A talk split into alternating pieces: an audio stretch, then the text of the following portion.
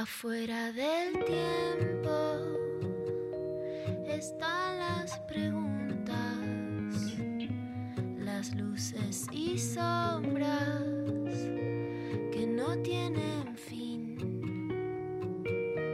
Ahí en la frontera están las señales, besando los bordes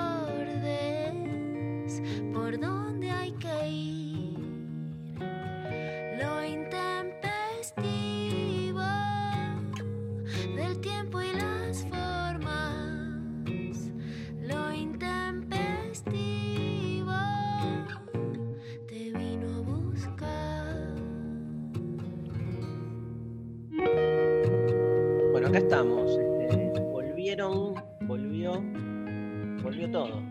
Un año, un año- un año después, con las diferencias. ¿Viste cuando uno dice, pasó un año, pero aprendimos? No, ¿no? Cero. Cero. ¿Vos tenés esa sensación, María Stanriver? Buen día. Sí, yo tengo esa sensación porque soy pesimista. Pero bueno, es, es, es cierto que es, es otro contexto. Este, hace un año, a nadie, el impacto de hace un año de, guardarse es muy distinto al de ahora. Hay otra conciencia. Lo escuchaba a Santi Cafiero la noche en, en A Dos Voces dando respuestas. Yo qué sé. Este, la verdad que por un lado se nota ahí la voluntad de, de poder hacer algo con relación a todo esto, pero por otro lado, más allá de las decisiones institucionales, evidentemente hay, digamos, una, nada, una epidemia que, que es absolutamente novedosa, ¿no? Y que cuando uno más o menos se termina de adaptar a algo, te lleva puesto. Eh, recién hablamos con Luciana Pecker. Buen día, Luciana. Hola, buen día.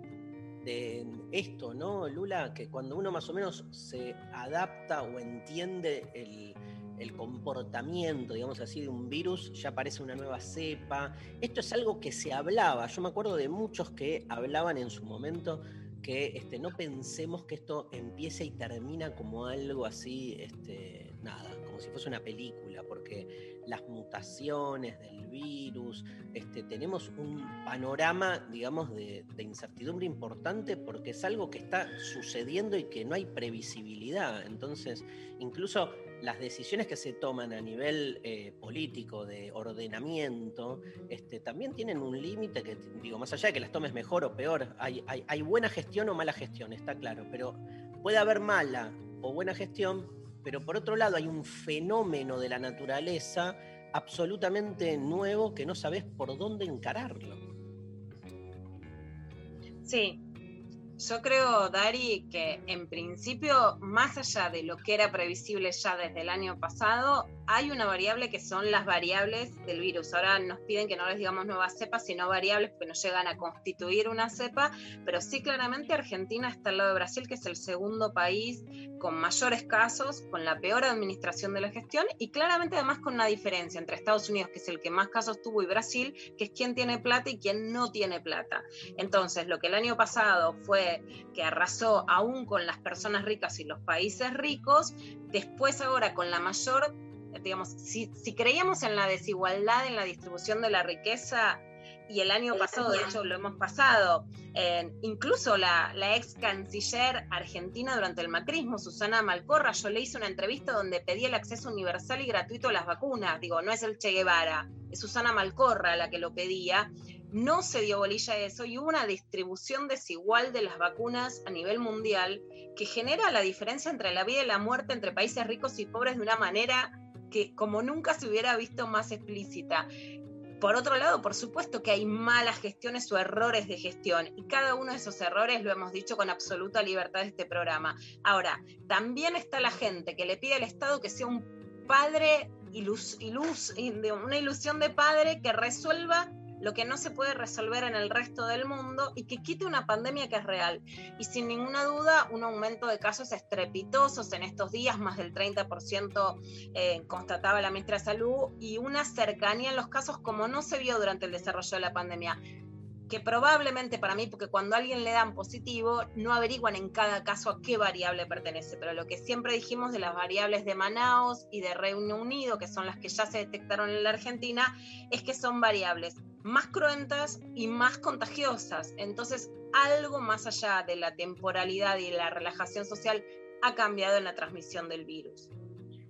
En los diarios las tapas este, hablan también.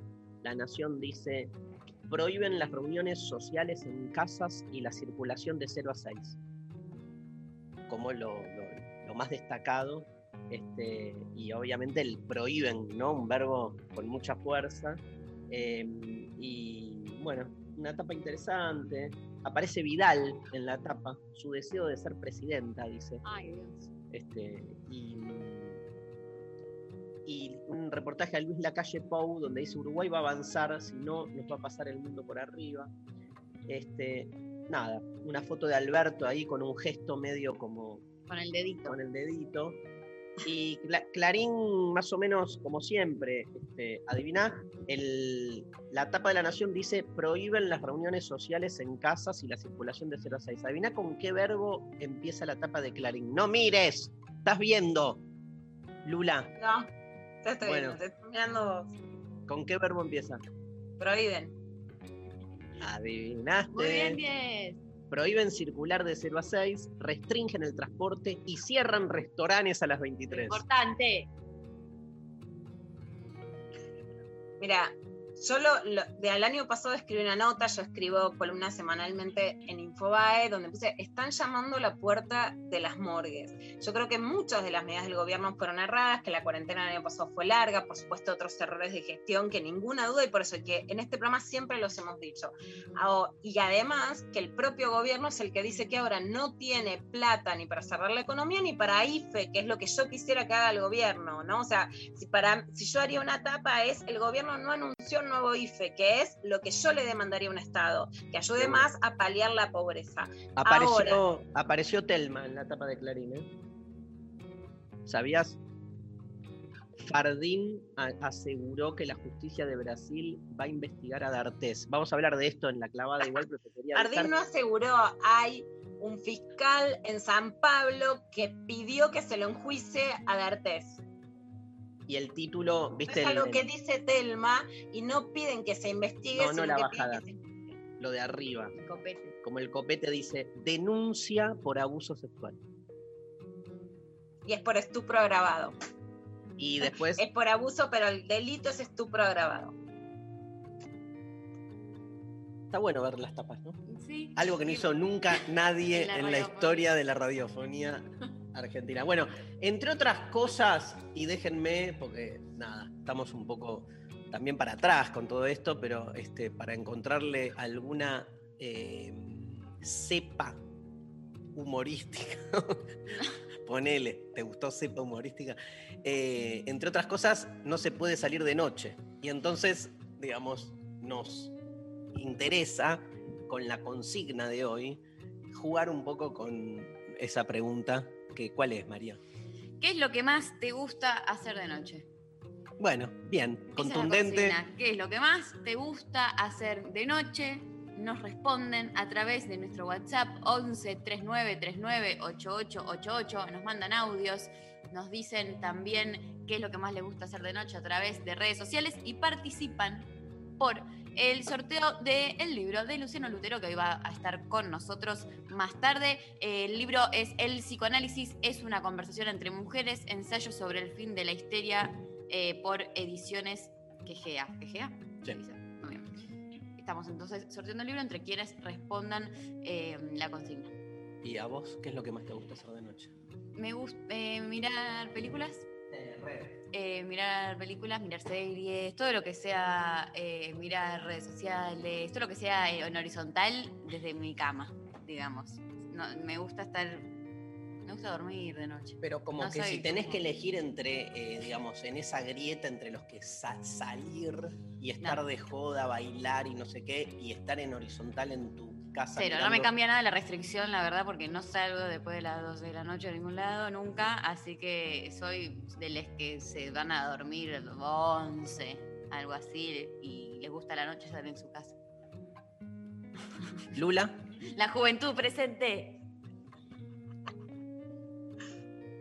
Bueno, me gusta mucho escribir de noche, por supuesto. Ayer escribí sobre el caso de Telma Fardín para quienes quieran leer una primera nota con una entrevista a ella y después la explicación jurídica del caso y la escribí hasta las 12 de la noche. Siempre me gustó escribir de noche, pero además ahora que el WhatsApp aturde tanto y que es tan difícil la concentración, es una muy buena hora para escribir y termino escribiendo siempre de noche porque el día te aturde y además me gusta mucho ver series con mi hija Uma. Nos tiramos las dos en los sillones, hacemos lo que hacemos el chiste de sentar cabeza, que sentar cabeza no es ser más formal, sino poner cabecita contra cabecita, una mantita de Star Wars y una buena serie colombiana, La Esclava Blanca, me tiene completamente atrapada.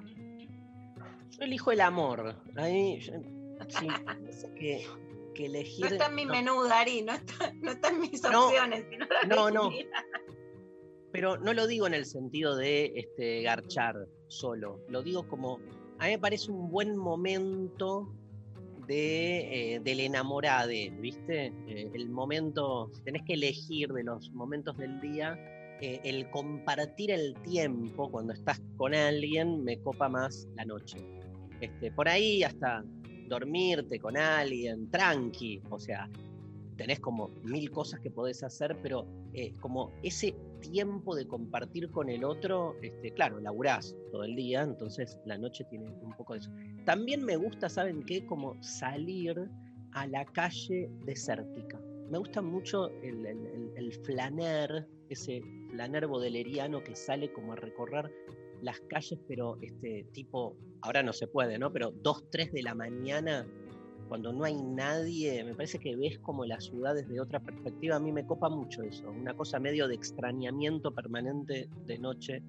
Me copa y odio la noche larga, o sea, me, angustia claramente eh, el amanecer, como a todos, ¿no? Digo que en algún momento no te podés dormir. Bueno, odio el insomnio, esta cosa. Hay gente mucho más productiva. Yo tenía un amigo que le daba insomnio y automáticamente prendía la luz, agarraba un libro y se ponía a laburar y aprovechar el tiempo para que el insomnio no te gane. Yo entro en una lucha contra el insomnio con gotitas, con este mezcal, con, o sea, me empiezo a clavar lo que venga para dormirme, después quedas pelotuda el otro día. Bueno, muy, muy lindo lo que dije, ¿no? Divino, me Gracias, encantó. Maru. Este, nos vamos a escuchar música, ¿les parece? ¿Sí? ¿Saben qué? Este, nos llegó acá, espera que lo encuentro, este, el anuncio de que León Gieco, ¿no? ¿Qué? No, no, no está todavía el, del- ¿Por qué no está? ¿No está? No. No está. Listo, entonces cambiamos de canción. Este, me encantó ese no. No. Clarísimo. Bueno, eh, no, León Gieco no. Después. Pero bueno, nos llegó una canción nueva de León que en algún momento la vamos a pasar. Este, pero en principio eh, vamos a escuchar entonces, si te parece, a Los Redonditos de Ricota en su disco La Mosca y la Sopa. El indio explica sobre este tema. Es una canción simple, un roquito sin una estructura compleja. Para mí es como la bienvenida a una piba que no es edulcorada, porque las canciones de amor suelen idealizar la cosa de una manera casi de corintellado. Yo amaba Corintellado, perdón. Yo siempre me digo la corintellado del feminismo. ¿Sabes qué? No te tengo vergüenza, Corín. Ayer alguien subió eh, una story y me etiquetó en Instagram eh, una frase mía sobre el amor y me puso, amo esta frase por lo dislocante y lo cursi. Y me encantó, me encantó, porque para mí esa mezcla entre lo cursi y lo que disloca es lo que mejor explica el amor. Eh, y en realidad las pibas en las que uno se cruza en esta vida, dice el indio, especialmente si no se vive en un country, en un mundo de ficción, son más rapaces, quieren si quieren más, si no, no las engatusas con nada. Son pibas que tienen su mambo, que son tan pulenta como vos. A mí me gustan más las pibas en serio, no las que están pendientes de algún formato exitoso de la sociedad. Si fuera joven por ahí me gustaría más Soledad que Claudia Schiffer, dice el indio Solari. En un momento la canción dice que la piba vino a consolarte. Nos cuenta Pablo González, ¿no? Eso ya te demuestra que es más poderosa. Ah, no, sigue el indio, no Pablo González. Eso ya te demuestra que es más poderosa que vos, que estás de bajón y aparece la maravilla de esa piba con un defecto o dos, pero que vino a consolarte y está ahí, es de verdad. Yo la prefiero así, es una especie de reivindicación de las chicas de barrio. Adivina de qué canción estamos hablando. ¿Lo digo? ¿Sí? Un poco de amor francés. Los redondos en lo intempestivo.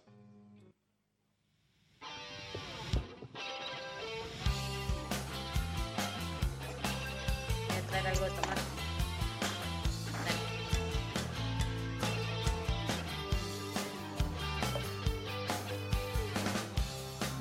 Dale. ¿Me escuchan ahí? Sí. Ay, chicos, ¿cómo sube?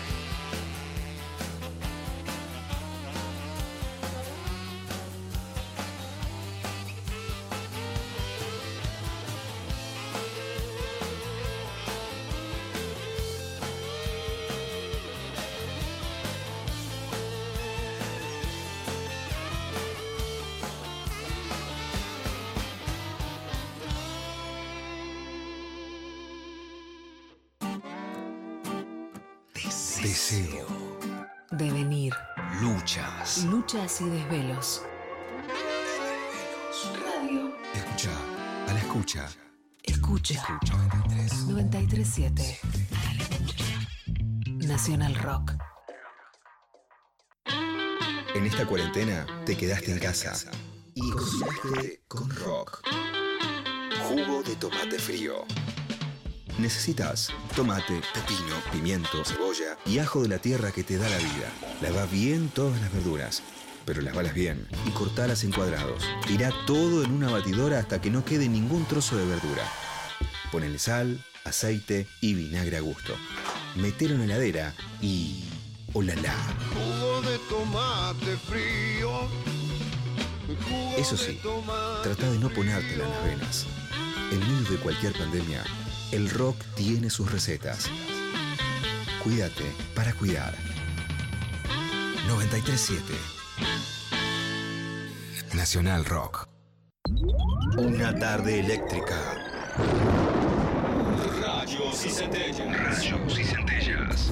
De lunes a viernes, de 16 a 18, Chavo Fuchs está en Nacional Rock junto a Cecilia, DJ Pradón y Claudia Villapun.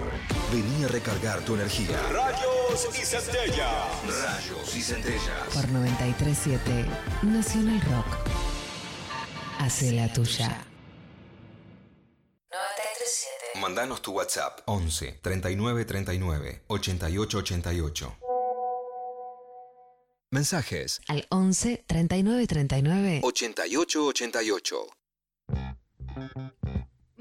Mensajes que están llegando de la gente. La Lo que gente. quiere la gente. Sergio Massa, presidente. Para cambiar el presente na, na, na, el futuro. y lavarse bien los dientes. ¿Qué quiere? ¿Qué quiere? ¿Qué quiere la gente? Quiere la gente, es a la noche ver culebrones, para soñar con la selva y muchitos amores. Bien ahí. Luciana es muy buena rimando eh, cuando tire. te- Tenés que ponerte rapera, Luciana rapera, tirando free. Para- Me encanta, me encanta. Bueno, les cuento que por WhatsApp nos llega un mensaje que dice, me gusta acostarme al lado de mi marido después de que se duerman nuestros hijos y hablar de proyectos mientras nos abrazamos. Ah, Que tiene marido. Eh, eh, Que lo entregue para el trío. no, a cada mensaje le, le hagámosle un cantito. Pero escúchame, te conmovió Lula un poco. Me conmovió, decime la felicidad me parece esa.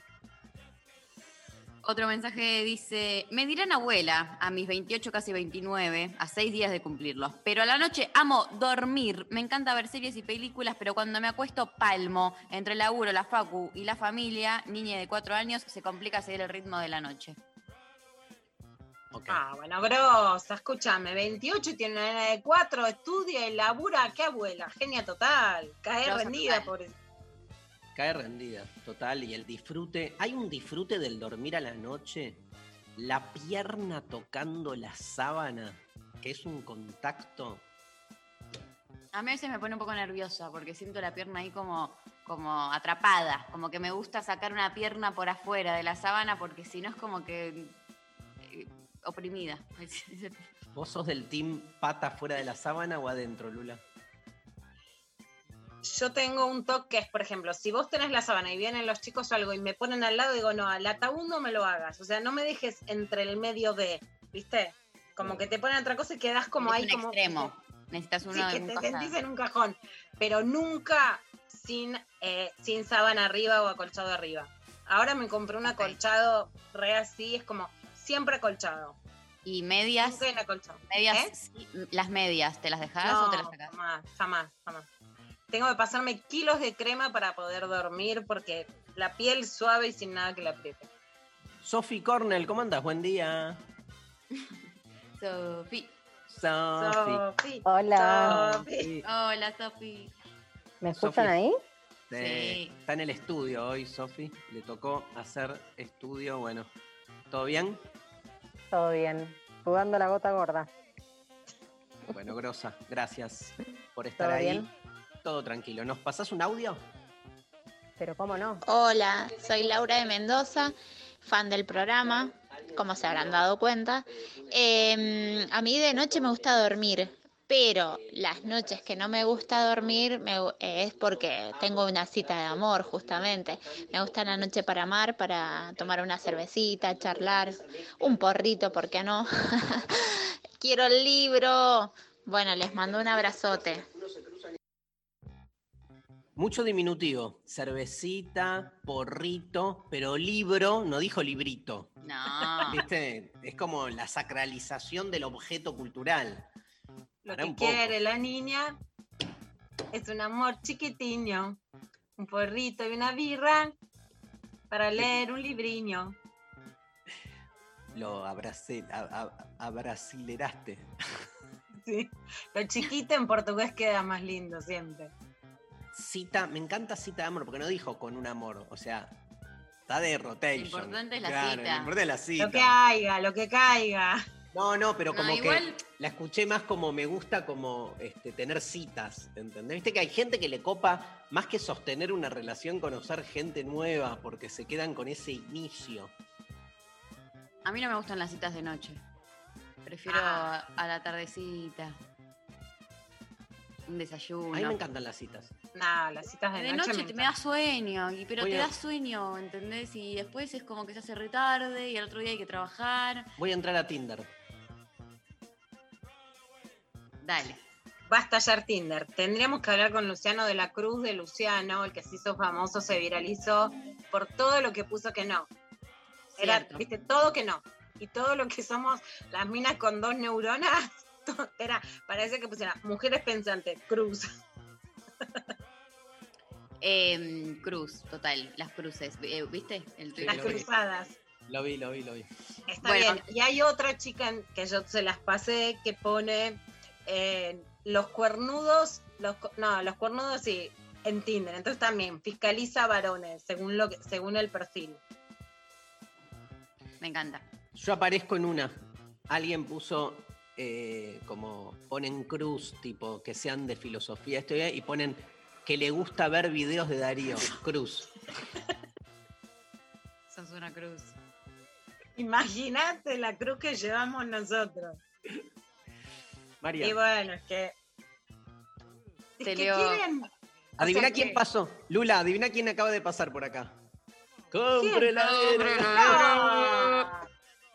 Lula, ¿sabes que una vez vi a Sí, dos? No que lo se pueden prohibir, estamos circu- no se puede prohibir ponerle la- entre las medidas de restricción sanitaria. Vamos a estar dentro de nuestras casas, ¿no? ¿Te imaginas no. Alberto diciendo, bueno, Al, como Connie. Vicky. ¡Alberto! ¡Prohibime por contaminación sonora! Pongámosle entre todos un local. Yo no digo que la gente no trabaje, pero digo que no te griten en la oreja. ¿Cuántas heladeras podés vender y comprar? No, igual a mí me dan, me, me- a mí me da pena un poco cada vez que los escucho, porque pienso, porque pienso como, ay, cuántas, o sea, las pocas personas que deben salir de su casa a parar el camión, a decirle, che, te doy esto, o sea, tienes tan todo el día. Está ¿Cuántas, lleno, cuántas lleno. heladeras pueden levantar un todos montón, los un No. montón, sí, yo los veo Vos siempre. a una todo- pecker la corres con que te dio lástima al tipo y ya está, Mari, me callaste, vos sabés lo que soy. Pero la verdad es que no, es una contaminación sonora innecesaria. No, Se le puede poner un contaminación. local. Yo sé ¿Eh? que es contaminación, pero me repongo a pensar en la cantidad de veces que el chabón tiene que decir compro, compro y todas las vueltas que está dando y esperando que alguien aparezca y que no aparece nadie y entonces tiene que salir. pero volvamos al lechero, volvamos a otras cosas para eso, ¿entendés? Che, Sofi, que el martes tenemos eh, algo. eh, no hay trasrelatos, ¿no? El martes. ¿Me No, escuchas, el Sofi? mar- ¿Me escuchan ahí? Sí. ¿Se hace ¿Se eco? hace eco? No, te escucha bien. Ok. ¿Hay algo el martes? Nada. Nada. Nada. ¿Sabes qué podemos hacer? Entonces no, no le pongamos nada. Una propuesta de Lula Pecker de hace unas semanas que es el permitido de derecha. podemos podemos Sí, hacer-. ¿Y pero Vamos, qué? vamos el martes con eso. Tipo, el permitido de derecha. ¿Pero eso ¿Pero sería eso una sería consigna? consigna? ¿O hay que Claro. invitar a alguien? a alguien. No, no una consigna, pero démosle rodaje. Como que hablemoslo. Dale. grosso. Dale. El permitido de derecha. Vaya pensando la audiencia. ¿Qué Para el cosa? martes que, tarea para el martes que viene. Igual no vale poner cosas como. Podemos armar algún Armar juego. juego. Me encanta. Bueno, dale, lo pensamos. Eh, les cuento más mensajes que nos están llegando por WhatsApp. Nos dicen, me gusta estar en horizontal con mi gatito en el pecho que ronronea hasta dormirnos les dos. Hay Ah. una relación hermosa. Mascotas, a mí me gusta la noche, si estoy con mascotas cerca, es algo lindo. Eh, Ronronea es un verbo beboteo. Usarlo. Sí. Sí, Yo el otro día le dije a mi psicólogo, los varones que me ronronean. sí, estás beboteando. no uso nunca, la verdad, la palabra esa, pero sí. entiendo por dónde va. Sí, pero porque no Yo es más como que te hacen pero que no hacen nada después. Ah, es como que te ronronea, cosa muy superficial y después no te. Nada. Eh, dan, dan vueltas Está. y nunca tocan el timbre. Clar- clarísimo. Eh, de noche nos dicen por WhatsApp, la noche, de noche no, de no, estoy mal, ¿eh? De noche, la posta es fumarse un buen porro, cocinar algo y después comer mirando la serie y bajonear algo dulce mirando Capuzoto, sin duda. Con compañía mejor, obvio, porque le sumas una buena sesión de sexo. Me encanta. Sí. Bien. Sí, la noche con sexo es genial, ya está, te olvidas de todo. Detesto a los chavos que dicen mañana me levanto temprano. Bueno, una vez, ¿viste? O sea, para mí la noche es territorio liberado, aún si estoy en mi casa, como... Yo soy re, La cultura de la noche, que es un libro emblemático de Mario Margulis sobre la sociología de la cultura de la noche y por qué la noche abre otro tiempo. ¿Escuchamos otro audio? Dale. Hola chiques, ¿cómo están? Buen día. Acá Facundo en un taller del conurbano bonaerense. Lo que más me gusta de la noche es eh, después de cenar salir al fondo de casa, encontrarme bajo el manto estelar y fumarme un buen porro. Una hora, hora y media, observando lo infinito del espacio para después dormir tranquilo. Un beso gigante, les sigo todos los días y les amo. Cuídense. Gracias, Facundo. Capo. Es muy de la noche el porro, ¿no? Sí, puede ser. Hay gente que fuma de la mañana, no digo eso, pero hay como. Y Sí, hay, hay como una asociación. y cómo lo expresa él, ¿no? De Como el momento de relax, Sí, de encanta. pensar, de mirar el manto estelar. Pasame otro, Sofi.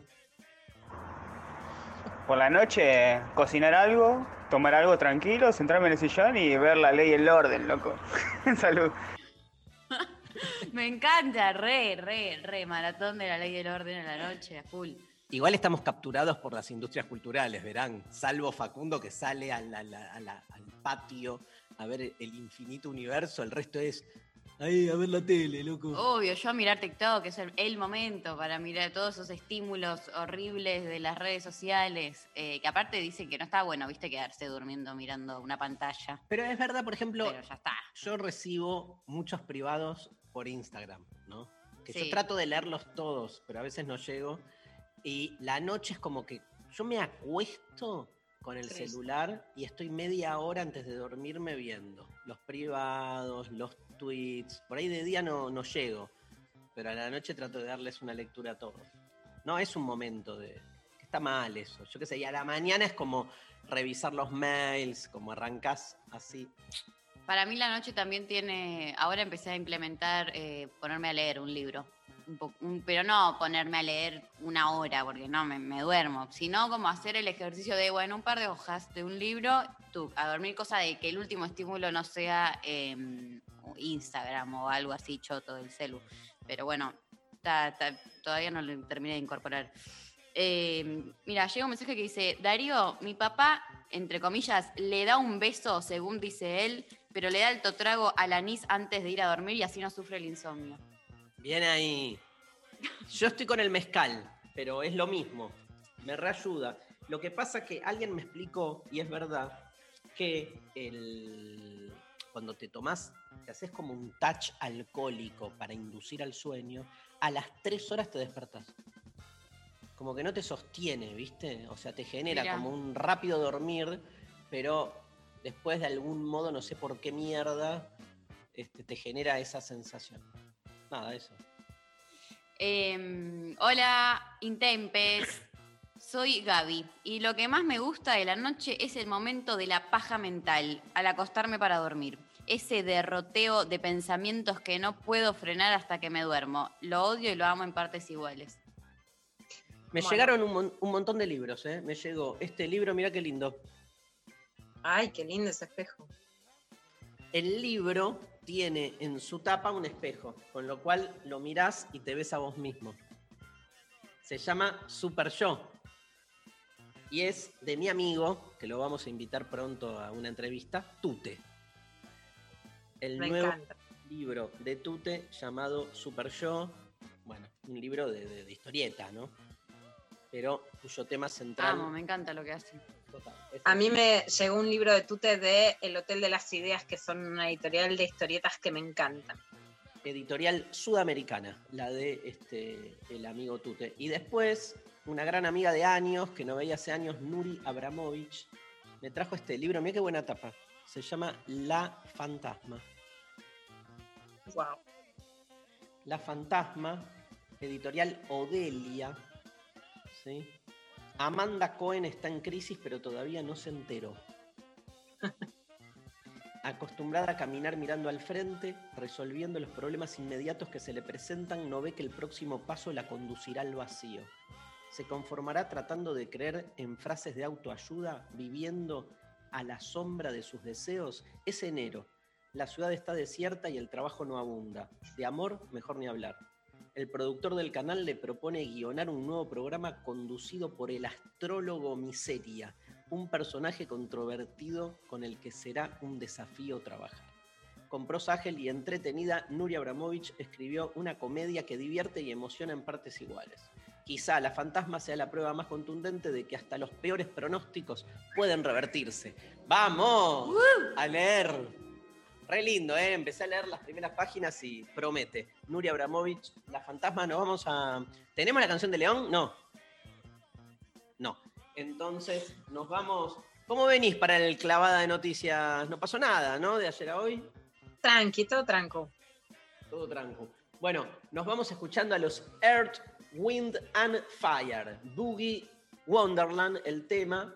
Los eh, Wind, and Fire acompañados por The Emotion, lanzada en 1979. El tema fue escrito por Ali Willis y John Lind. Es considerado un clásico de la era disco. Ya lo van a reconocer cuando lo escuchen. Alcanzó el puesto 6 en el Billboard Hot 100 eh, ha sido 20 veces candidato a los Grammy, los Earth, Wind and Fire, y pese a solo haber conseguido seis premios, se ganó un lugar en la historia de la música con su energía y función, fusión disco en una especie de funk con jazz, soul, gospel, pop, blues, psicodelia, folk, música africana y rock and roll. No quedó nada afuera, loco.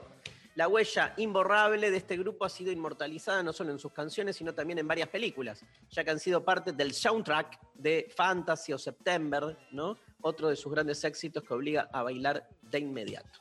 Escuchamos entonces de los Earth, Wind and Fire, Boogie Wonderland.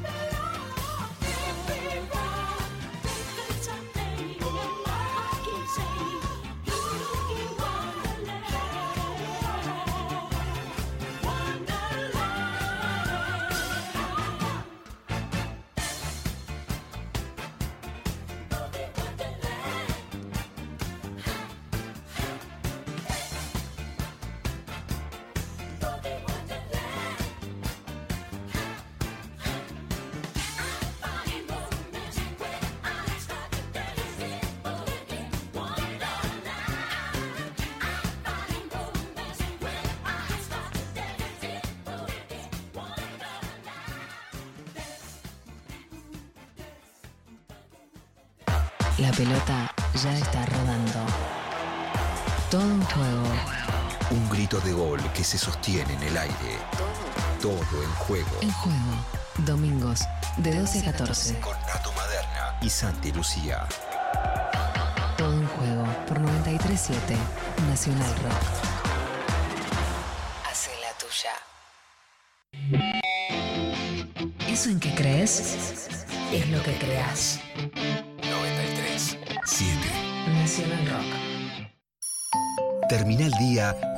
Lejos de casa. Estamos en la luna. Un viaje por la música y la imaginación. Estamos en la luna. De lunes a jueves, de 21 a 0. Con Frankie Lando, Grisel D'Angelo y Agustín Camisa. Estamos en la luna por 937 Nacional Rock. Hace la tuya.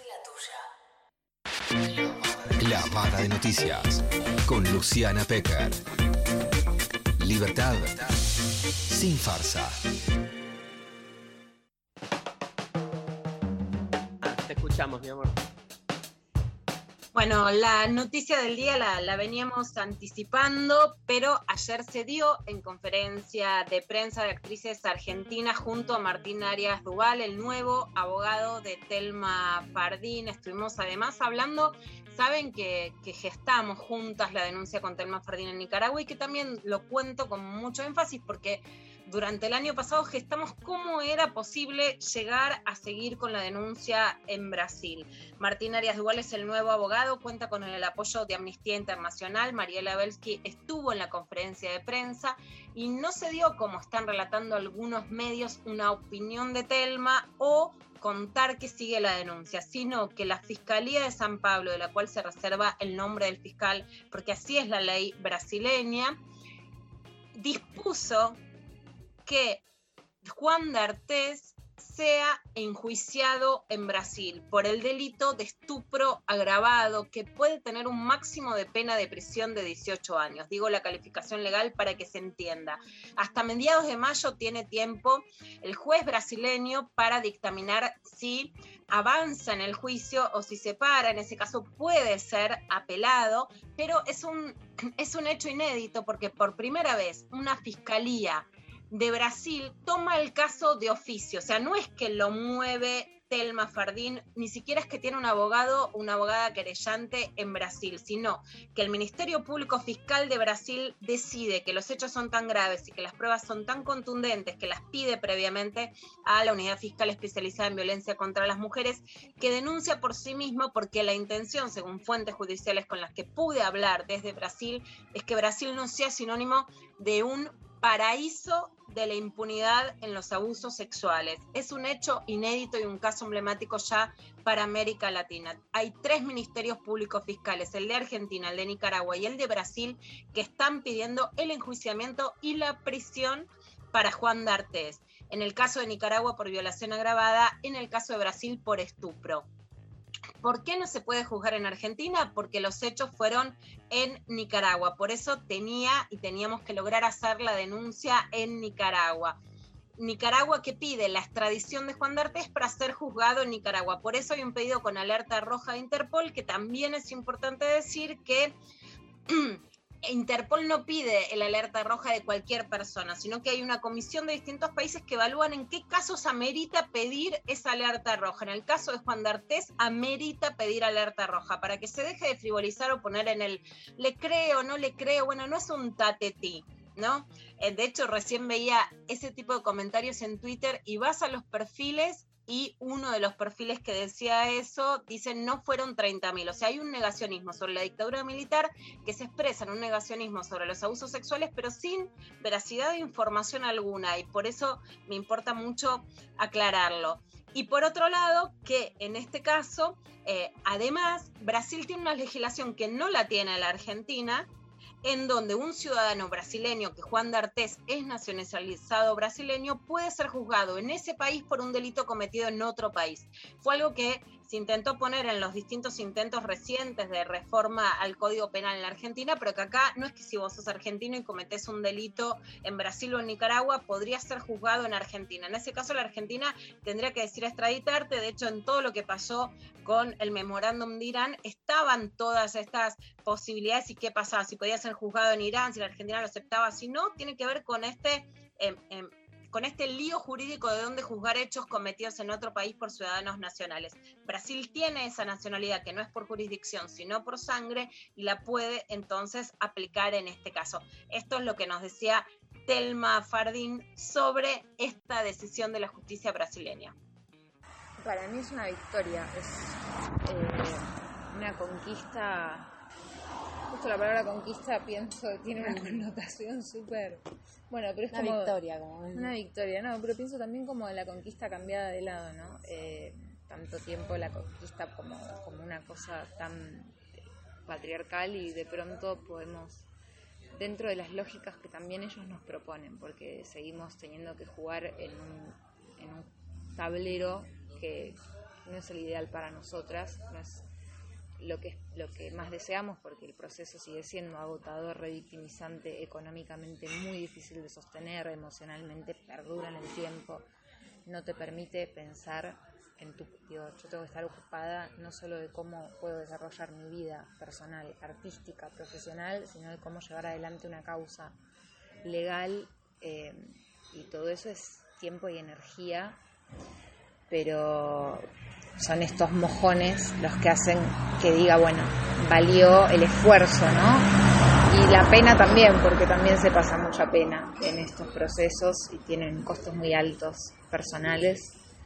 Eh, y la- el nivel de contundencia que conseguimos en tres ministerios públicos, Ministerio Público Fiscal de Nicaragua, con todo lo que se dijo del contexto nicaragüense, el argentino, digo, que produjo la prueba y además es un organismo que es intachable y que estuvo dispuesto a colaborar. Y ahora, en el contexto en el que está Brasil, por el proceso político que está pasando Brasil, que decidan que hay la suficiente prueba para acusarlo desde ese país con una acusación nueva, es un nivel de contundencia que yo el día que me tomé el avión a Nicaragua no, no me hubiera imaginado, no deja de llamarme la atención como por qué me toca a mí también, ¿no? Estar en este lugar tan particular.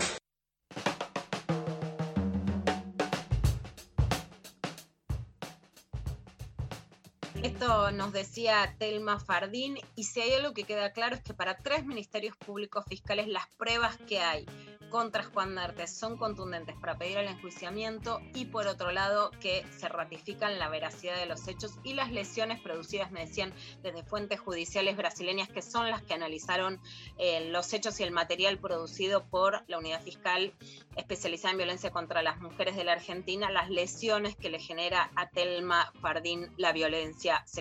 Está acreditado para la Fiscalía de San Pablo esto, porque si no, no pediría que se eleve a juicio el caso de Juan D'Artes, que en Brasil es calificado como estupro agravado hasta ahora por el fiscal.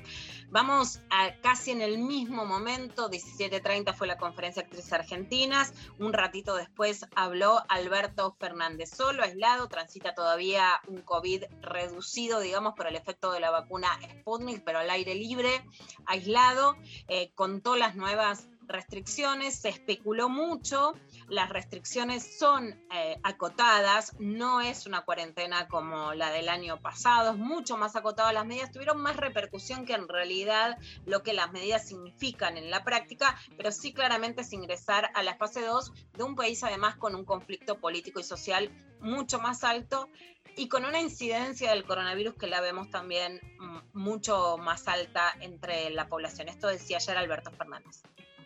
Hemos adoptado diversas medidas que regirán para todo el país y otras más específicas que alcanzarán a zonas de mediano y alto riesgo epidemiológico y sanitario.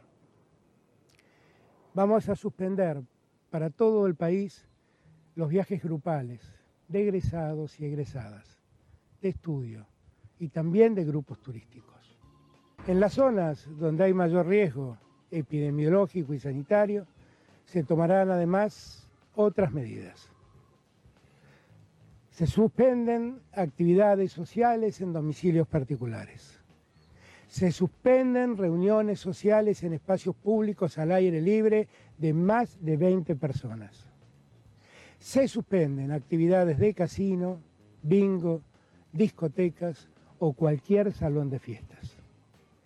Se suspende la práctica recreativa de cualquier deporte en lugares cerrados donde practiquen más de 10 personas. Se establece el cierre de bares y restaurantes a partir de las 23 horas. Se prohíbe la circulación entre las 0 y las 6 de la mañana de cada día.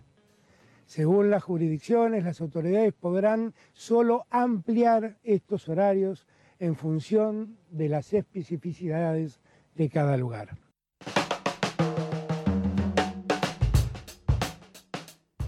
Bueno, Bueno, estas eran algunas de las medidas que decía Alberto Fernández. Algunas, la verdad, que no son estrictas o son bastante de sentido común. Los viajes egresados, hubo un viaje egresados de Cancún con 44 personas detectadas, venían con PCR truchos, más allá del cierre de la frontera, hubo otros internos que también con mu- muy alta cantidad de contagiados. Bueno, que no permanezcan los lugares abiertos, tipo gimnasio, canchas cerradas, pero sí se puede seguir practicando deporte al aire libre. Son medidas muy moderadas, no, no tienen el nivel de restricción del año pasado, pero sí, en cambio, la que no está moderada es la oposición, que además de, digamos, en esto sí venimos hablando de, más allá de que nos guste o no, hay claras diferencias entre la centroderecha, la derecha, una oposición moderada o una posición mucho más tajante. Lo que sí es claro es que la posición ahora que encabeza Patricia Bullrich es, digamos, la presidenta de los de, lo- de- de la derecha más extrema dentro de Cambiemos, la reta era la derecha más moderada. De todas maneras, eh, la derecha más extrema ha llevado a que los moderados sean menos moderados en la Argentina, en este ajedrez. Claro. Vamos a escuchar ahora lo que decía Patricia Bullrich. En el caso que se disponga una restricción total de circulación entre las 22 y las 5 o las 23 y las 6, ¿Cambiemos va a resistir esta decisión? Totalmente, totalmente, porque vas a destruir toda la, la economía eh, gastronómica, vas a, a destruir todas las fábricas que necesitan trabajar más temprano, vas a tener realmente un problema. Pero ¿quiénes cambiemos? La, ¿Horacio Rodríguez Larreta se va a resistir? No, ayer, eh, eh, todos. A ver, si ustedes quieren dividirlo, divídanlo. No, no, no, no lo dividimos. Ustedes se dividen porque hay, hay, hay intendentes, hay gobernadores que toman medidas y ustedes dicen que no las van a aceptar. Pero no, es que ayer los mil, yo lo escuché decir a Gerardo Morales, a Suárez, a, al- a, a la a, a Gerardo Morales, a, a, a van a hacer, a de que no les toquen, que les lo menos posible su, su economía, porque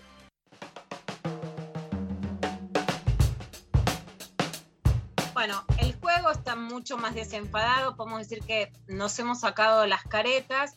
La pregunta de la periodista que acompaña a Luis Novarecio es en referencia a un audio que pasamos ayer, por ejemplo, el intendente de Olavarría, de Cambiemos, que tomó restricciones mucho más estrictas que la ciudad de Buenos Aires. Siempre se hizo esta diferencia entre la- el Cambiemos con responsabilidad de gobernar y el Cambiemos que quería hacer una oposición más dura. Claramente evalúan que eh, la postura anticuarentena es la que tiene la centro derecha y la oposición al gobierno, pero también hay que ver cómo sigue el humor social y cómo se desarrolla la enfermedad, ¿no? El año pasado hubo una sensación de que el gobierno tomó medidas más duras que las necesarias, sea así o no, y que la gente se cansó y que entonces pedía el final de la cuarentena. Hay que ver cómo se desarrolla ahora la enfermedad y las restricciones o no, y si es humor social sí o no. Para mí realmente es una irresponsabilidad sanitaria que traspasa los límites de las posiciones partidarias y del pluralismo legítimo, este nivel de irresponsabilidad de decir que no se van a cumplir con medidas sanitarias propuestas por un gobierno en medio de una pandemia. Una cosa es criticar y objetar y otra cosa es decir que se van a revelar a que estas medidas sanitarias se tomen en cuenta cuando realmente está en riesgo la vida. Digamos, se ha traspasado para mí los límites claros de la grieta. Y además vemos que el propio Mauricio Macri está aislado por un contacto estrecho con un diputado del PRO que se contagió dos veces en el programa de Rolando Grania. Mostraban que eso se puede ver visualmente, que la foto que difunde el propio Macri no tiene ni distancia social y está en una ventana y no abren la ventana. Ayer también Cristina Pérez eh, que eh, es llamativo porque en su tweet dice lávense las manos, o sea, una medida clara para prevenir el coronavirus. Ahora en todo el mundo, y lo podemos ver en una nota excelente del país que les vuelvo a recomendar, dicen de nuevo que el contagio es más por aerosoles, o sea, por el aire, que por tocar. O sea, es más importante la ventilación que lavarse las manos. Y Cristina Pérez decía que el gobierno habla de ventilación porque no puede resolver el tema vacunas. Aunque puedas resolver el tema vacunas, es algo que se- es un indicador sanitario que está pidiendo en el mundo. Incluso puedes pedirle por qué no ponen los medidores de CO2, que es lo que están pidiendo en Europa. Pero no puedes decir que el gobierno no hable de ventilación, ¿no? Entonces, y, y mucho menos si tenés un tuit que te autoidentifica como alguien que pide una medida sanitaria de prevención como es lavarse las manos. Realmente los discursos mediáticos están muy distorsionados en este momento, pero esto pasaba también con Mauricio Macri y por qué está aislado en este momento.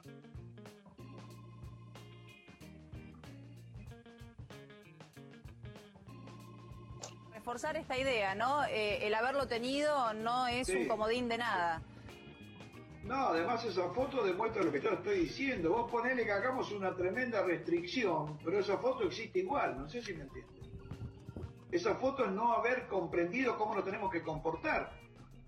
Entonces, podemos hacer restricciones, pero al mismo tiempo existen acciones como esa foto que están juntos en un lugar cerrado mucho tiempo. En un momento dado uno entra a respirar el aire del otro, por eso se está propugnando hacer unos medidores de CO2, que es una manera de ver qué cantidad de aire uno exhala y ese, si aumenta yo estoy exhalando aire, eh, perdón, estoy inspirando aire exhalado por otro, por lo tanto es un aire que puede tener coronavirus. Entonces, si no modificamos el ciudadano común las conductas, las restricciones van a servir de poco.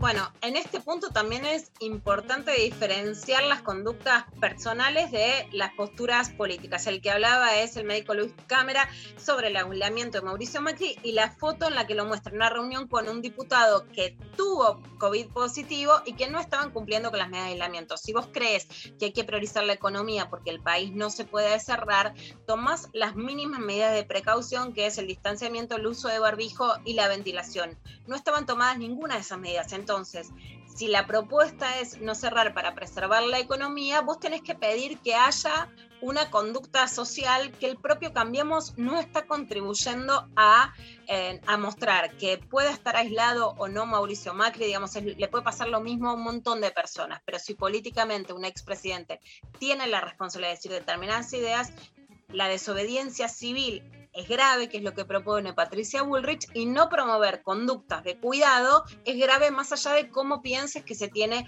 que enfrentar una enfermedad. Bueno, si hablamos de grave, Viviana Canosa, que ya se lleva un máster en tomar la bandina enfrente de la cámara de televisión, ahora los que decían que el Ministerio de la Menstruación era una vergüenza, ahora dicen que en los hisopados te ponen la burundanga, no sé, cualquier cosa. No. A ver. determinados lugares, lo- lo- los hisopados tienen unos metales, unas cosas extrañas, no sé cómo, se- cómo explicarlo fácil, que bueno, te ponen eso y te va a dar positivo, porque en realidad no sos vos, es lo que le ponen al hisopado, ¿para qué? Para meterte en tu casa. Ay, no. Tremendo. No lo puedo. No, o sea, no, no sabía que esto había pasado. Eh, no lo puedo creer. Que. eh, O sea, hay una conspiración mundial, el virus no es cierto desde hace mucho tiempo que eh, Viviana Canosa predica que se abra cuando estaba cerrada, digamos, la cuarentena, que el virus no existe, que entonces te ponen una falafa, que te ponen unos mentales que no lo sabe explicar, pero que entonces hay muchos falsos positivos, que es, bueno, una frase que tiene una connotación muy lamentable en Colombia con los desaparecidos que no eran guerrilleros, como decía el ejército, por eso me da escosor nombrarlo, y que esos falsos positivos en realidad son porque Falafa, el gobierno quiere tenerte encerrado en tu casa para puntos suspensivos. Pero, no, yo. eh, o sea, a nivel como legal. ¿Qué onda? O sea, yo puedo ir a, a la televisión y decir cualquier cosa que atenta con la salud de todo el mundo y está todo bien.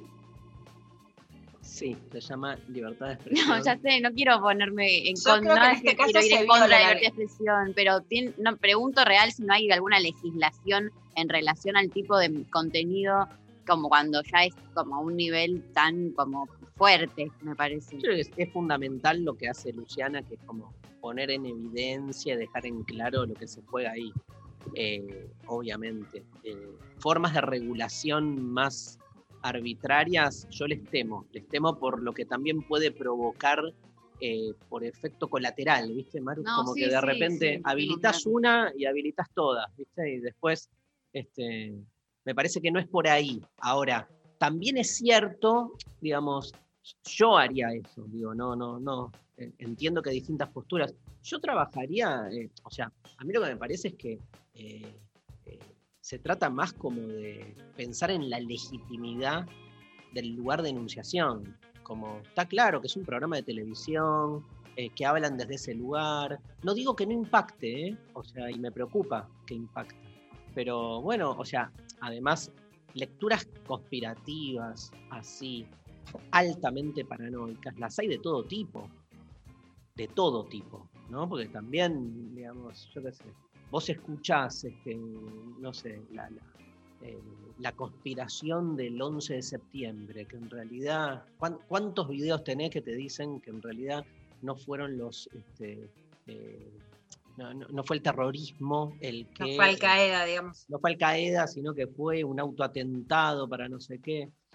Nada, me parece que es parte de lo que es el, el- el- el- escenario de una democracia donde, por lo menos a mí lo que me genera, a mí me genera gracia, ¿no? Ahora, entiendo que impacte, aunque a mí me genera gracia y entonces no alcanzan eso. Eh, yo soy partidario siempre frente a discursos de este tenor a construir discursos alternativos con mayor legitimidad. Y en eso, y en eso sí, como, como venimos hablando con la Pecker hace rato, es evidente que estamos perdiendo. esa- No, pero porque vos podés construir el discurso que quieras, pero de ahí a que después la llegada esté, o sea, No no, está. no estás vos en, eh, en- no es que termina el programa de Canosa y entras, entra uno, ¿viste? Como que hay, hay un montón de discursos y alternativos por doquier, el tema es que no están en los lugares, en los medios que tienen el poder para, para Sí. hacerlos masivos también, no Hay- sé, cómo cambias el consumo masivo. de- hay algo ahí que es que, como, no sé si se entiende a lo que voy igual, ¿eh? pero como que el chiste de cuando te hisopan te meten algo, no es que lo inventó Viviana Canosa. No, claro. O sea, eh, ella busca justamente la eh, representación del sentido común más radicalizado. Este, y eso, trabaja para su nicho. Que es, hay un montón de gente que se copa con, con esa huevada, ¿viste? Sí. Y la, la tele es eso, la tele busca nicho. Pero me ¿no? parece del mismo tenor de que cuando tomó el... No la defiendo, ¿eh? se entiende lo que digo, o sea, cero. Obvio, es como tratar de entender el fenómeno de los medios. Yo creo, Dari, que si los medios siempre fueron así, ahora la situación está exacerbada y es peor. En principio, porque si el, digamos, de hecho, el 11 de septiembre fue un atentado en particular, hubo muchos otros pequeños atentados o atentados de algún tenor después, por supuesto, de- del 11 de septiembre en esa fecha, pero ahora estamos ante una situación de pandemia vigente, ¿no? Yo soy siempre a favor de la libertad de expresión, creo que hay ciertos límites, hoy serían muy difíciles de implementar, pero sí lo que me preocupa es que, eh, es que cuesta mucho que haya un periodismo certificado en contraposición. O sea, así como decimos hay una grieta, yo no veo que haya una grieta de buen periodismo. Todo lo contrario. Y te puedo decir, digamos, si está Viviana Canosa, bueno, por lo menos yo quisiera que en la televisión pública, en C5N, en medios que parecen alternativos, primero que es alguien que el lugar político ocupa, lo ocupa financiada por Santa María y por medios que hoy supuestamente responden, digamos, a, a otro, a otro polo. Entonces ahí sí hay algo muy peligroso en relación a cuál es el manejo de los medios con pauta pública y no solo los, los públicos. Y después que sí pondría que tiene que haber columnas de periodismo científico y de salud por periodistas expertas. Eh, por ejemplo, Valeria Román. No van a contrarrestar siempre el discurso, pero no puede ser que esté eso y hoy no haya un periodismo en la que una pueda leer y decir, en esta persona confío, aun cuando se equivoque, porque por supuesto estamos frente a una pandemia inusitada y nueva, no tenemos respuestas eh, suficientes ahora. Hay cosas de las que hablamos ahora que no sabíamos el año pasado y hay cosas en las que nos estamos equivocando mientras las decimos. Gracias, Lula. Este, ¿Sabés qué? Está la canción de León Gieco. Lo logramos. Este, León Gieco anuncia eh, el lanzamiento de su nuevo single Todo se quema. Eh, eh, luego de nueve años de no grabar en estudios y en el marco que imponen los protocolos y la pandemia, León Gieco empezó a grabar un nuevo disco cuyo primer corte se dará a conocer ahora. Todo se quema, es una canción de lírica contundente, casi me pisa la moto. Podría decirse que por su impronta abre la puerta a un trabajo discográfico altamente esperado. Estoy leyendo la gacetilla del tema de León Gieco. Fue grabado en estudios de México, Estados Unidos y Argentina, reuniendo a destacados músicos como Vini Colaiuta en batería, Leland Sklar en bajo y Michael Thompson en guitarras. Hablamos de músicos que trabajaron con Sting, James Taylor, Phil Collins y Elton John. En este single, León cuenta con la participación especial del artista mexicano Jaime López, considerado uno de los pilares del rock de ese país, compositor de éxitos para bandas como Café Tacuba. Y a nivel local cabe destacar el aporte de Claudia Puyó, cuyos arreglos vocales le imprimen un sello muy particular a la canción. Un capítulo aparte llegará a la mano del videoclip, una obra de animación realizada por el artista Daniel Martín. Escuchamos en exclusiva para este, la Nacional Rock. Todo se quema, el nuevo corte del nuevo álbum de León Gieco.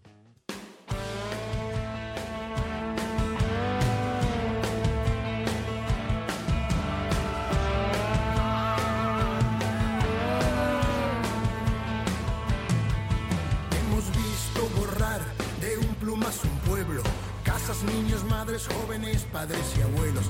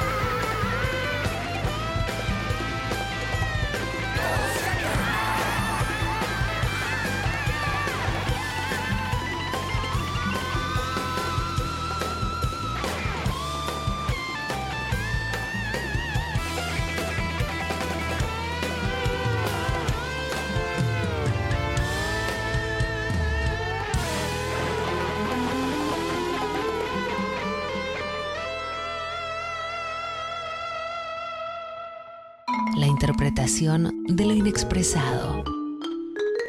Luciano Lutero.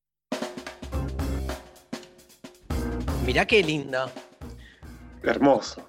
la Qué- presentación. Maravilloso, vamos superándonos semana a semana. ¿Cómo andan, chicos? Somos muy creatives. ¿Qué haces, Lu? Bien, Bien. todo tranquilo. Bien, muy bien, muy bien. Acá con ganas de, de verlos, ganas de escucharlos. Bueno, qué bueno. Nosotros también. Y te siguen llegando, digamos, este, situaciones para analizar, ¿no?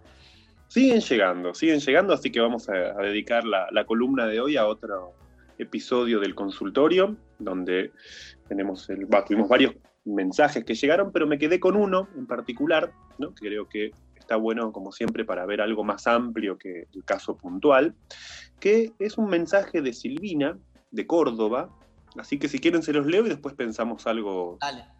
a partir de, de su texto. Ella dice, conocí hace dos años a través de una aplicación a una persona que vive a más de 50 kilómetros. Ella está en Córdoba, ¿no es cierto? Desde antes de conocerlo presencialmente sentía que ya me gustaba. ¿no? Subrayo esa frase. Tiene humor, es lúdico, cosas no fáciles de encontrar ya en mis casi 50 y sus casi cua- 54. Y a pesar de que quizás precipitadamente le planteé lo que me sucedía, interpreté de su respuesta que él no buscaba una relación o pareja y menos a la distancia. En otro momento, me dijo que lo nuestro no era amor sino erotismo, allí me pidió que dejásemos de contactarnos por un tiempo, lo cual respeté, pero después a los tres meses él volvió, volvió a establecer contacto. Nos acompañamos virtualmente de alguna forma en esta cuarentena. La cuestión es que hasta el día de la fecha tuvimos cuatro encuentros dispersos en los que, por cuestiones económicas y laborales, yo decidí ir a donde él vive. Para mí no es un problema la distancia, si es que hay amor. Cada encuentro la he pasado bien, pero me siento entrampada en un vínculo en el que parece que amo algo que nunca va a suceder. No sé de qué modo salir, pienso en borrador palabras para decir y cada día me desdigo porque quizá no me banco la pérdida. No sé si notaron que lo leí con una, con una particular emoción. Estoy como Eh, boludo. Nos, interpretando, ¿no? nos Como- emocionamos todos. Viene- en, en Viene esta el casa, radioteatro en cualquier momento, ¿no? Sí. En esta casa coincidió con una nueva vuelta de compro heladeras, con lo cual se me iba como mezclando. Te digo que nos arruina todo. Estábamos en el culebrón con Lulu más bien. Bueno, un hermoso mensaje y un testimonio el de Silvina. La verdad es un mensaje precioso, es hermosamente escrito, que además tiene muchísimos componentes, por eso vamos a ir despacito, ¿no? Este, y tenemos que sobre todo tratar de reconocer y ser fieles a la voz que tiene Silvina para contar lo que le pasa, ¿no? Por eso lo leí especialmente pausado, ¿no? Tratando de ir escandiendo algunas frases en particular. Lo primero que a mí me importa ubicar es que ella dice ¿no? Quizás no me banco la pérdida. Y yo le diría, nadie se banca la pérdida. Si la pérdida fuera bancable, no sería tal. Digo esto, y subrayo lo, que digo, porque me parece que en este punto me doy cuenta de que ella quiere resolver su situación, la que nombra como una trampa, por el lado de la resignación. Pero esto no va a ser otra cosa que que se sienta más frustrada, la verdad. ¿no? O sea, reconocemos algo del modo en que ella se siente cuando se autorreprocha no bancarse algo. Lo que nos tiene que importar en todo caso es cuál es esa situación que ella nombra como entrampada. De hecho, también me importa que Silvina dice o se refiere a su estado en términos de salir. No puedo salir, dice. Acá nosotros podríamos preguntarnos, le tenemos que decir que si la pasa bien, se quede tranquila y aprenda a disfrutar. Me parece que ella no nos necesita a nosotros para decirle algo así, porque ella sabe que sufre por inconformismo. En todo caso, lo que propongo que le digamos, en segundo lugar, es que ella no tiene que considerarse caprichosa por querer algo más. Aunque sí Lu, es permitime hacer un punto acá, porque me parece un punto fundamental en una línea del psicoanálisis que ha surgido en los últimos años, que es condenar a las mujeres si salen con un boludo, un poco esta es la frase, y entonces, y que las mujeres se autorreflejan en, soy yo la que está haciendo algo más. Entonces vos en esta diferencia de no es un capricho tuyo o no es un error tuyo, por lo menos salís de que la mujer se sienta culpable, se autoflagele por la situación que está viviendo, que no es una situación aislada, sino que es una conducta amorosa muy masificada hoy en día. Totalmente. Este es, digamos, por eso elegí este mensaje. Va muy en el tono de los amores del siglo XXI y, como bien decís vos, Lu, digamos, a mí me importa situar, ¿no? Digamos, que ella, aunque no lo hace explícitamente, su discurso es culposo. ¿no? Digamos, y ella no, no es caprichosa por querer algo más, sí quizás podemos ayudarla a pensar de dónde viene ese querer, que en algún punto me parece que puede tener una causa que la excede, eso sí, para que ella no se confunda principalmente. En este punto estoy seguro de que la causa de su sufrimiento se relaciona con una pérdida que no se puede bancar. Pero yo me preguntaría o le preguntaría a Silvina, ¿esa pérdida es perderlo a él? No. No creo que sea perderlo a él porque él ya está perdido de antemano. De hecho, Silvina nos cuenta que el tipo siempre fue muy claro, diciéndole que con él mucho no se podía contar. Esto se resume en la frase que le dice él, no es amor, es erotismo. ¿No? Fórmula engañosa, tramposa en algún punto, ¿no? Este, al menos se ve que él la usa o la hizo llegar a ella para que ella entienda de que el eros no siempre lleva a la relación de pareja. Está la amistad, la compañía, ¿no? Pero eso no resuelve, me parece, lo más importante que, hay es que, es lo que hay que tratar de entender, que es que, como dije antes, ella siente que quiere más, y subrayo ese más. ¿Dónde está Silvina en todo lo que nos cuenta? En ese más. Yo quiero algo más. La causa de ese exceso o de ese más, por decirlo de alguna forma. Ahora, para, para tratar de entender esta pregunta, sí creo que es que hay que entender algunas cuestiones de contexto también. Se trata de personas de 50 años, entre quienes también hay una diferencia de tipo económico. No pienso en los ingresos en este punto, sino en que Silvina nos cuenta que ella no tiene problema en invertir, lo voy a decir así, para encontrarse, y acá sí pienso en lo que pasa cuando un tipo no pone. Nosotros venimos hace ya mucho tiempo, en los últimos años, discutiendo, revisando las masculinidades tradicionales, hablamos de masculinidades no hegemónicas, pero esto es todo más o menos reciente, y yo creo que no desmiente un hecho básico, que yo nombraría o enunciaría de esta forma. El amor se paga. Es más, diría lo siguiente, si un varón no paga, no se enamora. Voy a explicar un poquito esto, esta idea. Hay una frase de Lacan que a mí me gusta mucho, de Jacques Lacan, el psicoanalista, que en la década del 70 dice, el capitalismo deja de lado las cosas del amor. A mí me gusta que diga las cosas del amor y no el amor. ¿Y qué son esas cosas del amor que el capitalismo deja de lado? Las cosas del amor a las que se refiere Lacan son los compromisos, las responsabilidades, la deuda que se puede asumir con el otro, el reconocerlo como otro. ¿Qué es el amor sin estas cosas? Bueno, es un servicio, que en el capitalismo es un servicio como cualquier otro. Es decir, un servicio en el que se busca pagar lo menos posible y obtener lo mejor. Acá me parece que hay algo importante para subrayar, que es que en el capitalismo, como sabemos desde Marx, no pagamos por un objeto, ni siquiera pagamos por el valor agregado que tiene ese producto, valor agregado por la fuerza de trabajo, sino que es más, y esto es bastante claro en el capitalismo de servicios, que es que el capitalismo actual, en el capitalismo actual se paga por algo que no se quiere hacer. Por ejemplo, quien no quiere limpiar su casa paga para que lo haga otro. En el capitalismo, el pago es negativo, se paga por lo que no. Uno paga para olvidarse de algo. O como a veces se dice, yo le pago a alguien y me lo saco de encima. O sea, perdimos la dimensión del pago amoroso y en el capitalismo actual pagamos para que algo se resuelva sin ningún tipo de implicación. ¿Qué son el compromiso, la responsabilidad, la deuda, todas estas palabras que resuenan tanto hoy en día, sino las formas de pago en el amor? De hecho, hay una canción de Babasónicos que a mí me gusta mucho, que se llama Los burócratas del amor, que podría llamarse Los capitalistas del amor, que en una parte dice, ¿cuánto vale un rato más a tu lado? De hecho, también dice en otra parte, uno de los dos tiene que hacer de ama de casa. ¿A dónde voy con todo esto? A mí lo que me interesa ubicar es que en el capitalismo actual los roles simbólicos de las relaciones amorosas están sumamente flexibilizados. Nos consumimos unos a otros y esperamos que el otro se ajuste al placer personal, pero siempre lejos de las cosas del amor.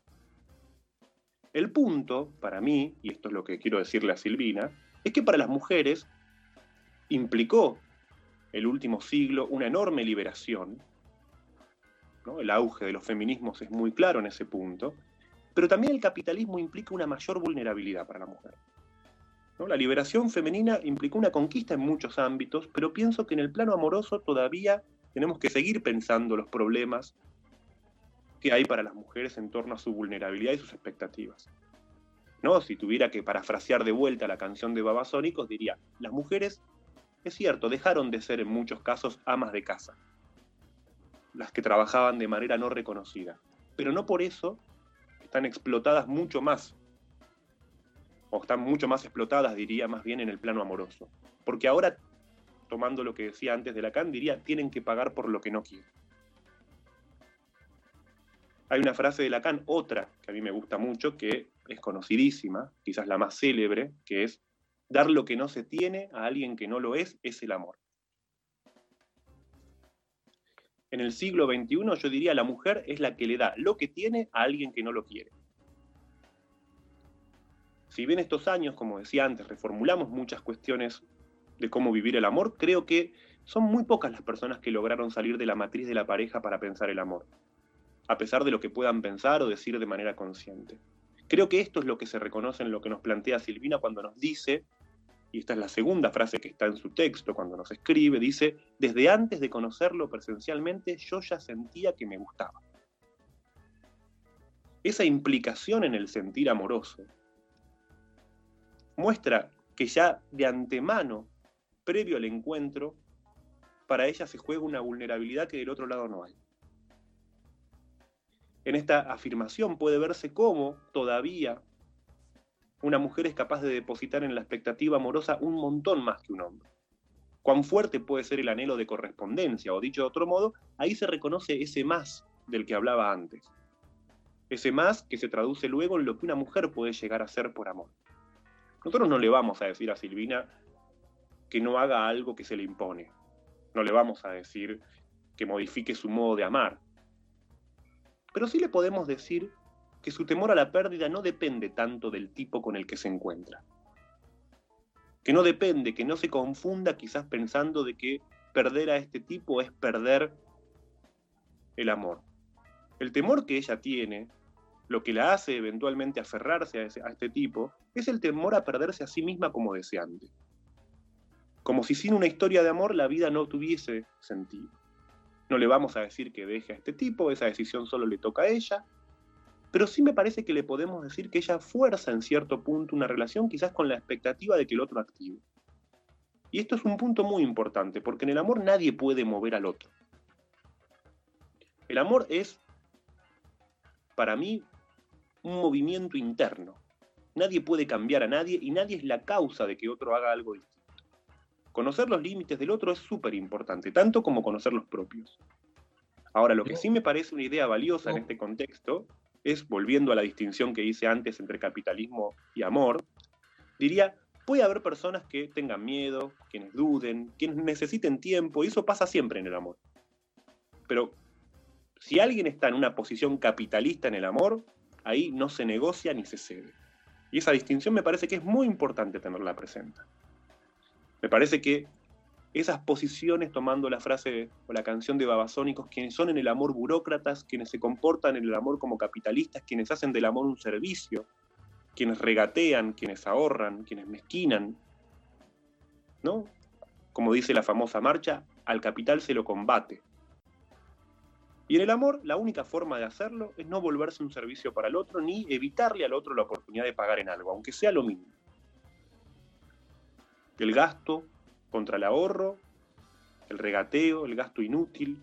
¿no? Digamos, para mí, si en cierto punto hay una, una revolución para pensar hoy en día y más en, el, en lo amoroso, es pensar que en ese punto, si alguien quiere ahorrarse algo en el amor, ahí no va a haber mucho que pase.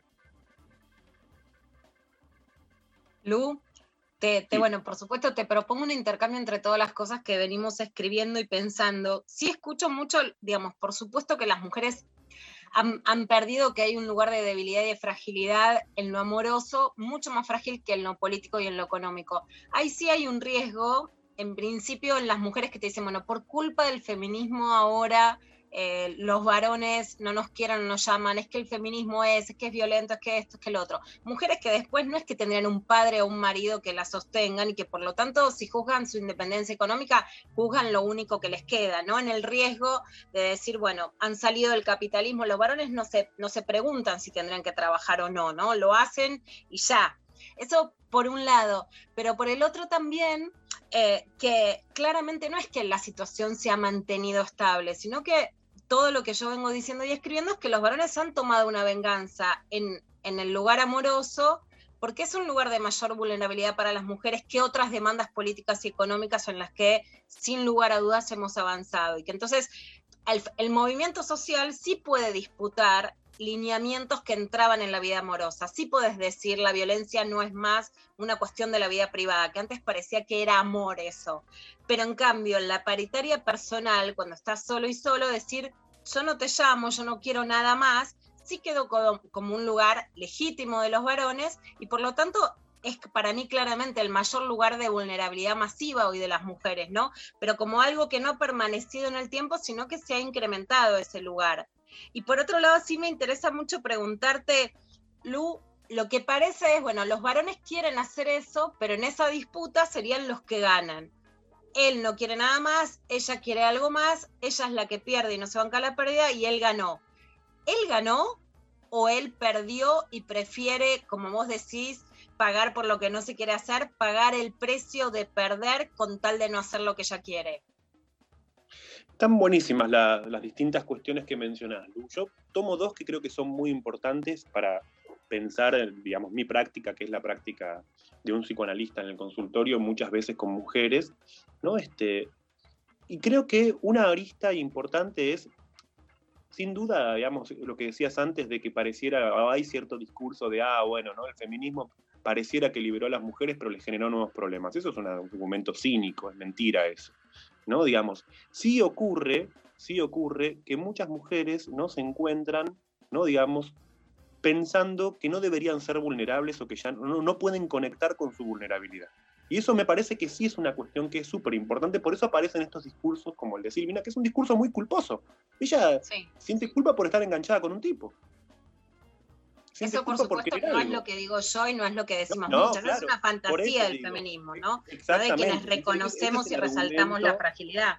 Claro, exactamente, exactamente. Yo digo dentro de, la, de la- lo que suele ser como la acusación de derecha al feminismo, ¿no? Como que va por ese lado, ¿no? Como co- corren por ese lado, ¿no? Como por eso volver a, a- a la fragilidad amorosa, que sigue siendo, ¿no? Este, me parece a mí, mucho mayor en las mujeres que en los varones, ¿no? Este, todavía el terreno amoroso este, sigue siendo como este, un terreno en el que vos lo planteás con, la hipótesis de la, de la venganza, a mí me parece que es una, una propuesta muy interesante porque efectivamente, ¿no? Este, para muchos tipos, ¿no? El, el desenganche es una manera de cobrarles a la mujer, a la mujer su vulnerabilidad.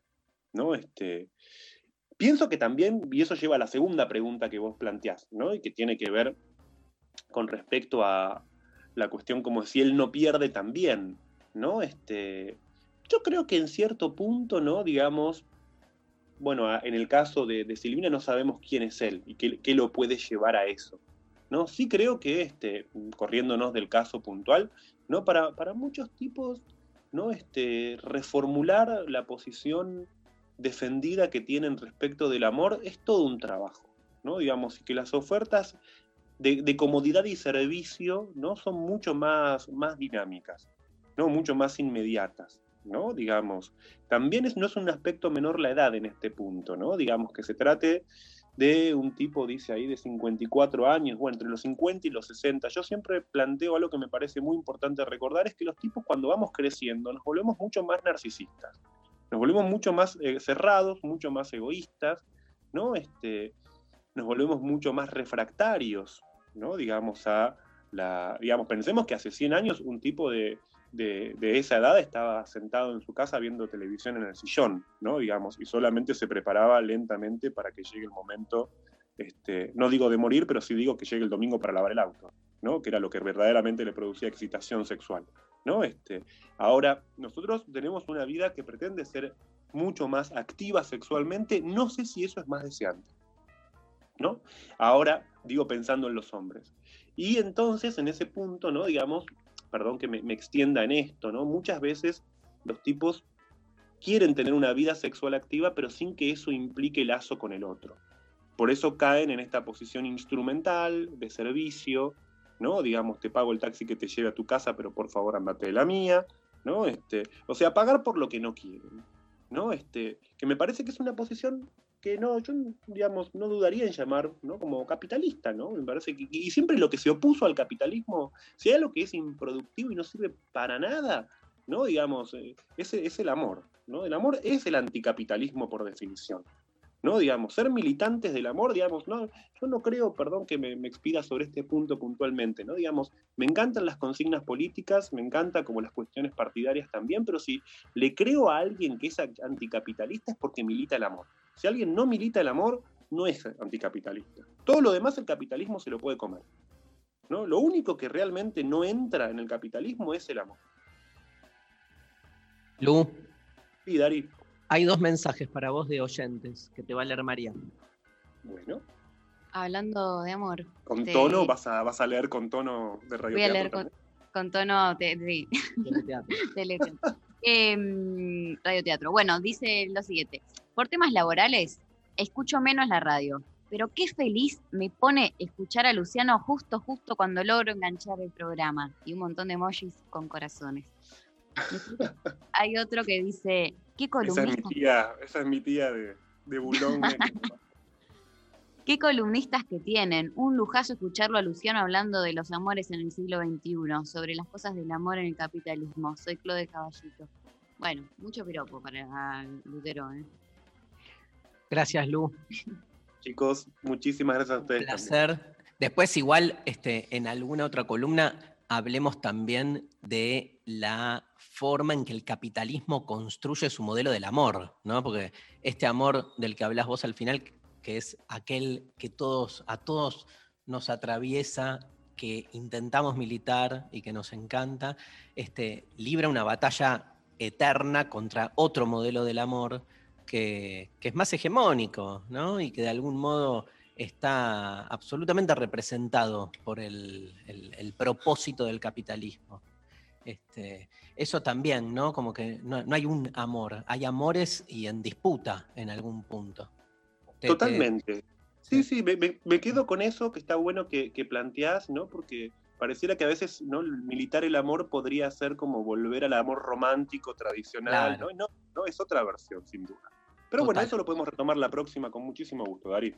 Y el equipo de producción en un acto de amor te consiguió los burócratas del amor de Babasónicos, así que cerramos con este temazo de este, los Babasónicos y seguimos con más intempestivo.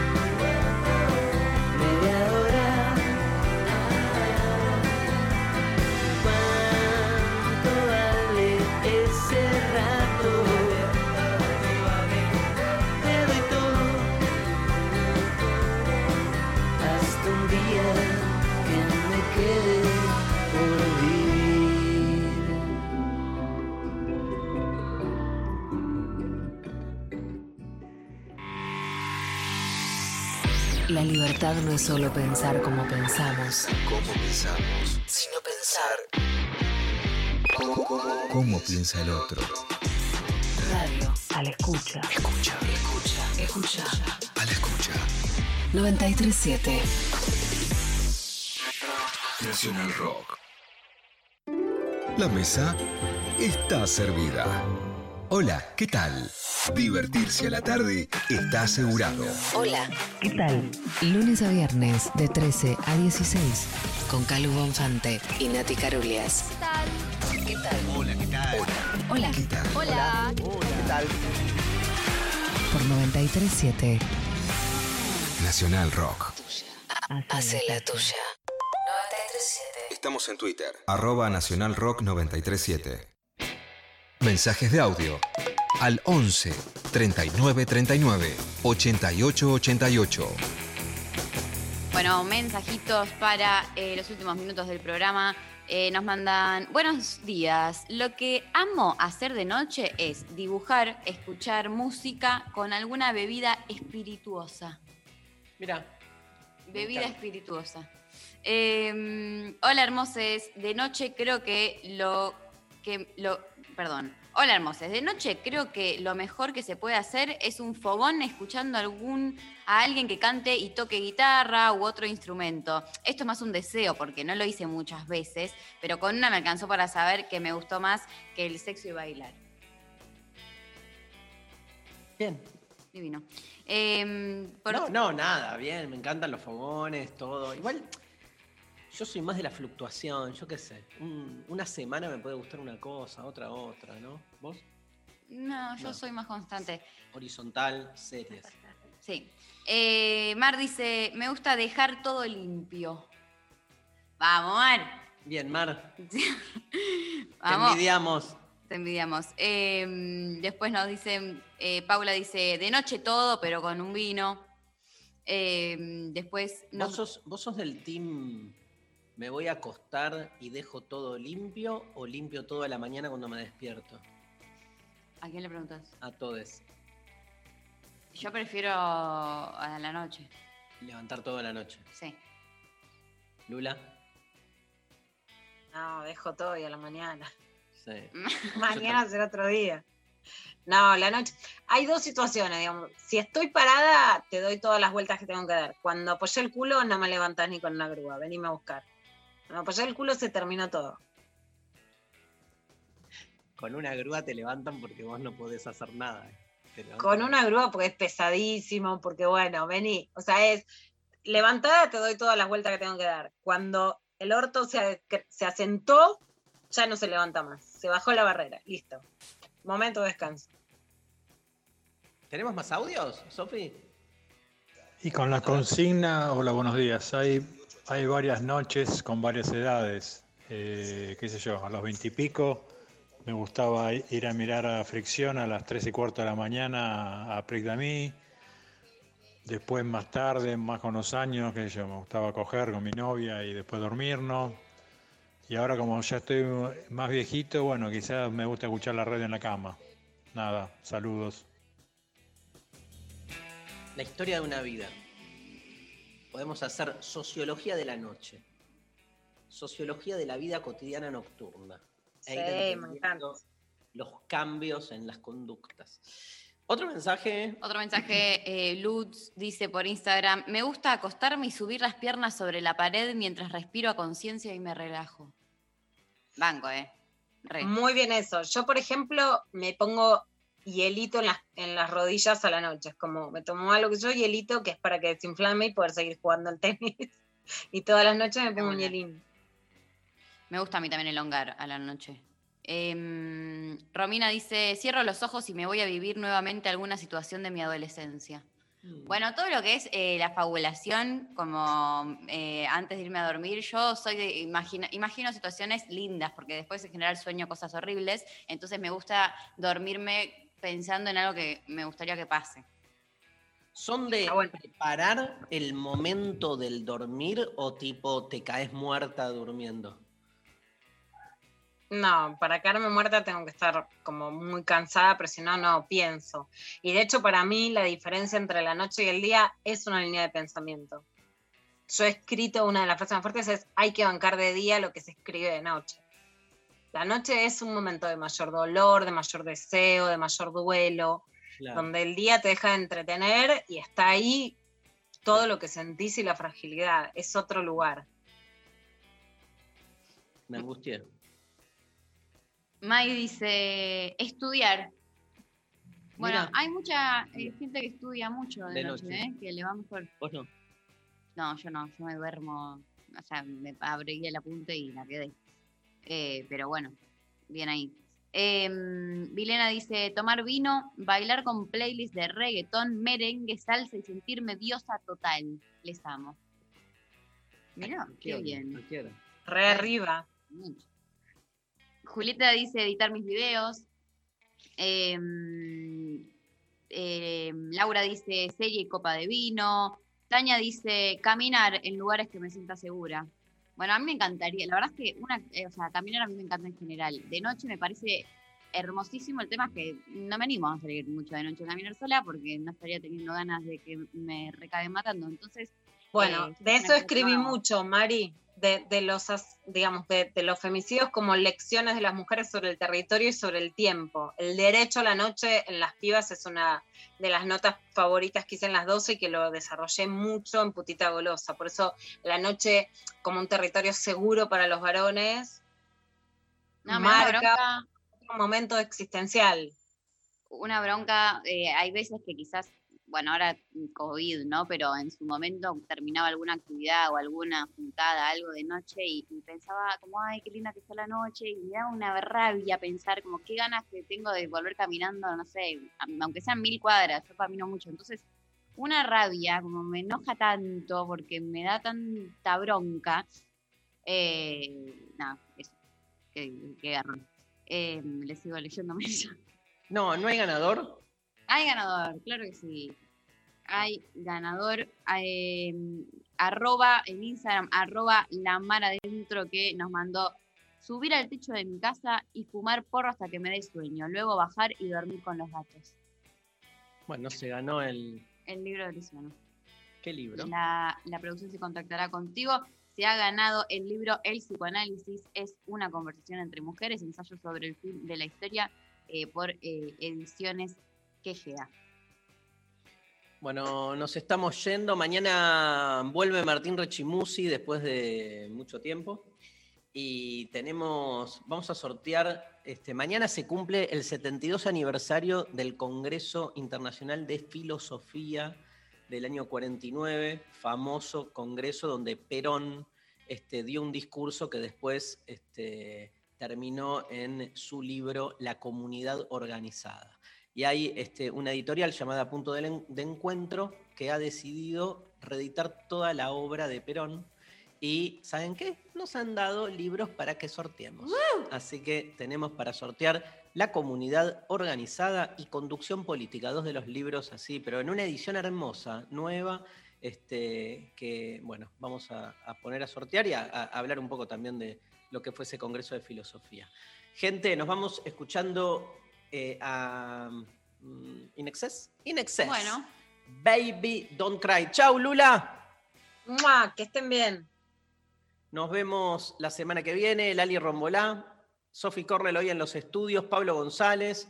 Un gran abrazo a todos. Operó técnicamente hoy Nazarena y. Y, y el chino. Y el chino. Y bueno, y nos vamos entonces. El segundo corte del álbum de 1992, este, Welcome to Wherever You Are, de Inexcess, este, fue escrito por Andrew Farris, que dijo que lo escribió sobre su hija Grace y cómo extrañaba a su pequeño hijo cuando estaba de gira. Escuchamos este temazo de una banda, nada, histórica, Inexcess, Baby Don't Cry.